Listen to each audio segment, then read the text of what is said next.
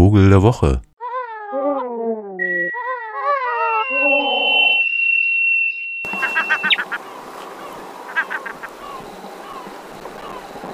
Von mancherlei Mebengeschlecht. Der Maeve ist aus dem Geschlecht der Weihen, spricht Albertus, er fährt seiner Nahrung nach im Wasser und in den Lüften.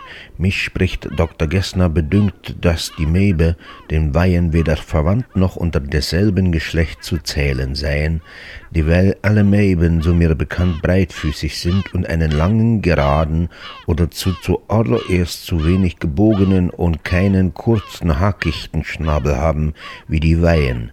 Der Maeve ist fast so groß als eine Taub, und hat lange starke Flügel, welcher dem Schwanz gleich lang sind, dieselbige sind aschfarb, die übrige Teil da sind vielfältig gefärbet. Seine Beine sind kurz, die Leib sehr leicht und mit viel und dick Pflaum bedeckt, er hat dazu viel Feiste an seiner Haut und schreiet stets, fliegt auch stets, ist hungrig und frisst Fische. Der Meib ist ein Wasservogel, an seiner Art dem Tauchentlein ganz zuwider, dann wie dasselbige das Ungewitter des Meeres fleucht, also freuet sich der Meif derselben, wie Jurat sagt. Dieser Vogel hat viel und mancherlei Namen in allen Sprachen. In der Insel Kreta behält er den griechischen Namen Laros.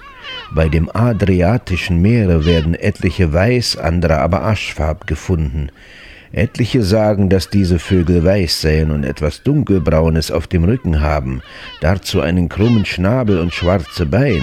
In etlichen Orten Italiens werden sie Meerschwalben genannt, welche weiß und schwarz gefunden werden und von den Fischen leben.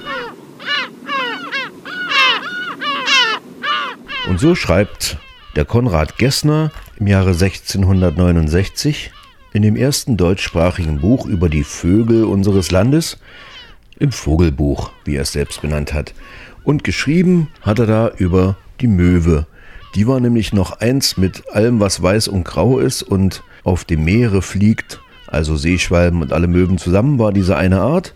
Nun ja, nun ja, nun ja, kam da im 18. Jahrhundert der Herr zum Adligen geschlagen Karl von Linné und sagte, das geht ja nicht, dass hier nur nach Mythen und Erzählungen die Tiere eingeteilt werden. Hier braucht es Wissenschaft. Jetzt hat der Herr von Linné, der dann in Schweden an der Universität gelehrt hat, sich zwar am Schreibtisch bemüht, das alles, was alle Leute so aus der Welt zusammengetragen hatten, in ein System zu bringen, in eine zoologische Taxonomie nämlich, aber selber war er jetzt kaum draußen unterwegs und das brachte ihm viele Widersacher auf der Welt ein, die sich also nicht damit abfinden wollten, dass das System von Linné für alle Zeit gelten soll und sie jetzt eigentlich nur noch die Tiere sehen können, die Linné ja auch schon beschrieben hat. Linné selbst war offenbar sehr arrogant, den hat das alles nicht interessiert. Er hat doch jetzt alles systematisiert und auch beschrieben und damit ist ein für alle Mal eine Wissenschaft über die Natur möglich, sagt er sich, und auf einmal gab es auch ein paar mehr Möwen, weil inzwischen natürlich klar war, dass die große Silbermöwe vielleicht was anderes ist als die kleine Lachmöwe oder die noch kleinere Zwergmöwe mit den schwarzen Unterflügeln. Und ähm, so bin ich irgendwann in den 80er Jahren des vergangenen Jahrhunderts auch noch in der Natur herumgelaufen mit dem Carl von Linné eingeteilten Möwenarten, die sich allesamt hier auf Müllhalden südlich von Halle zum Beispiel zu Zehntausenden versammelten und warst zufrieden, dass es dann eben Sturmmöwen, Silbermöwen und Lachmöwen gab. Nun kam aber Anfang der 2000er Jahre eine neue Erkenntnis, dass die Unterarten, die es am Mittelmeer gibt und in Osteuropa, möglicherweise noch eine andere Vogelart sind. Das heißt, da wurde geteilt etwas, was man schon immer gesehen hatte und gleich aussah oder wenigstens gleich klang